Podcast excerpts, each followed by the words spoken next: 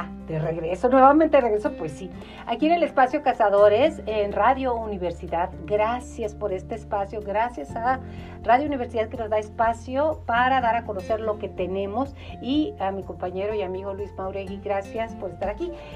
Y bueno, nos metemos a la carrera de mantenimiento. Vamos a hacer un viaje por lo que significa la carrera de mantenimiento, qué hay, cómo hay, cuáles son las ofertas y por qué me gustaría estar ahí. Me encanta esta mañana darle la bienvenida a la maestra Marta Lina Castillo Pérez. Ella tiene una maestría en educación superior de 17 años por la Universidad Tecnológica. Aparte, está en el Departamento de Mantenimiento de la, de la Universidad Tecnológica de Chihuahua.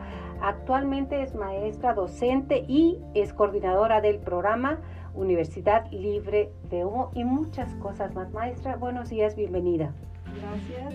Está también con nosotros el ingeniero Luis José Frías Gutiérrez. Usted tiene 10 años dentro de la universidad, tiene como docente y está a cargo de mantenimiento, refrigeración. Y mire, si me pongo a leerle todo su currículum, está amplísimo, porque realmente el nivel de maestros que tenemos en la Universidad Tecnológica de Chihuahua es muy alto. Y claro, Alexis, que no lo dejé ir Cazador 2021.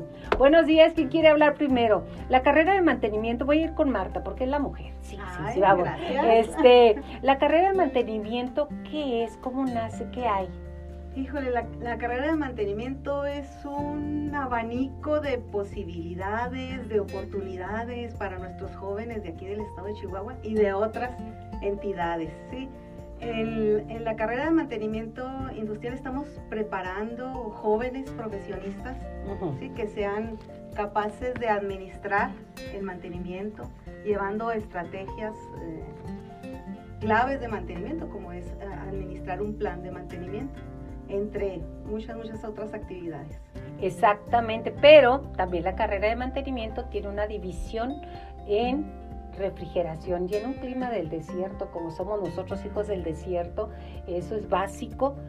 Damos la bienvenida al maestro Edgar José Frías. ¿Cómo está, maestro? ¿Qué dice? Muy bien, gracias. Muy contento. Mire, tiene una sonrisa que ya la quisiera yo un domingo en la noche para estar así de a gusto, porque le gusta su trabajo. ¿Qué es lo que hace ahí dentro de la Universidad Tecnológica? Pues soy docente, este, me especializo precisamente en las áreas de física, termodinámica, todo lo que tenga que ver con térmica y específicamente con el área de refrigeración.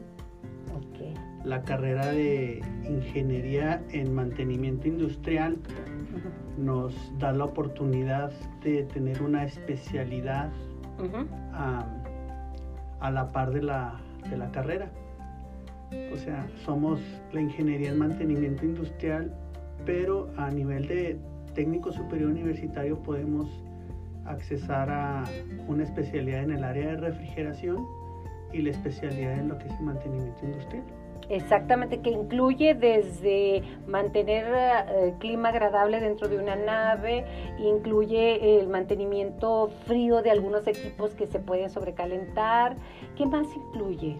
Es que la refrigeración es aplicable a cualquier, a muchas cosas, desde el ámbito residencial, doméstico, comercial, industrial automotriz. Entonces la, podemos aplicar a sistemas de aire acondicionado eh, residenciales, lo podemos aplicar a sistemas de producción industrial, en, eh, muy, muy utilizable aquí en, nuestro estado de Chihuahua en la industria cárnica, okay.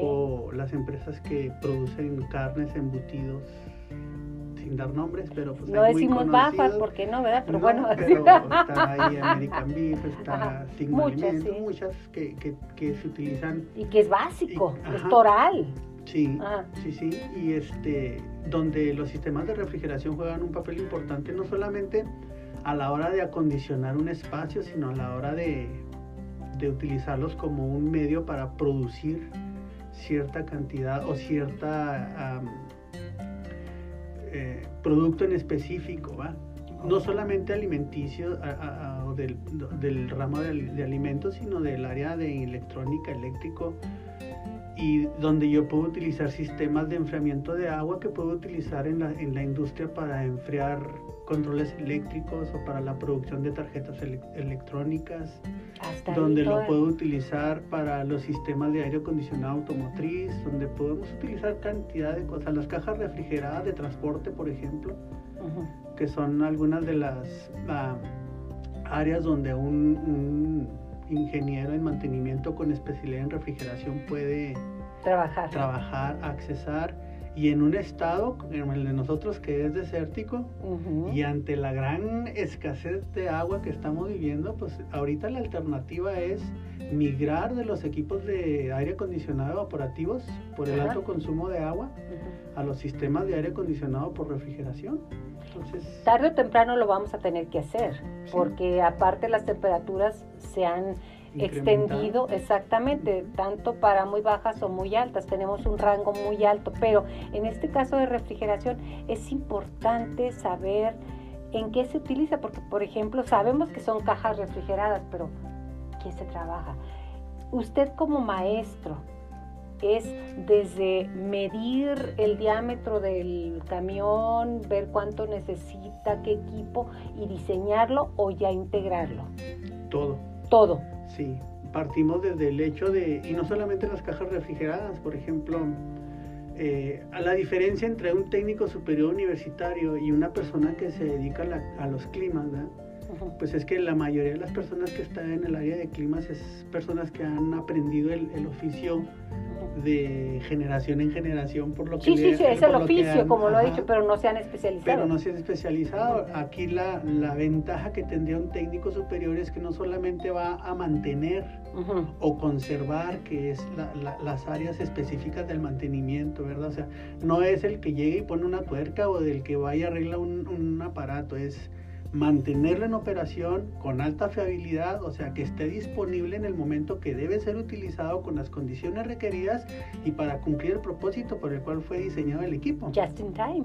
Yes. Sí, qué padre, me encanta. Entonces, en esa parte, ¿verdad? El técnico superior o el ingeniero de mantenimiento industrial, aparte de que domina la parte del mantenimiento y la, y la conservación de los equipos, es capaz de gestionar, administrar, planificar, costear, diseñar, calcular equipos. En este caso, si hablamos de refrigeración, un técnico superior universitario tiene la capacidad de, de que si le encargan acondicionar un espacio para aire acondicionado, él va a tener la capacidad y la habilidad para hacer el cálculo de cargas térmicas que me va a permitir seleccionar la capacidad del equipo, hacer el presupuesto, instalar, ver costos de instalación, y de, y de compra ¿verdad? del equipo con todo lo que tenga que ver este, con las normas ambientales, con las normas locales y con todo lo que tiene que ver con el uso y manejo no solamente de los equipos, sino de los refrigerantes también.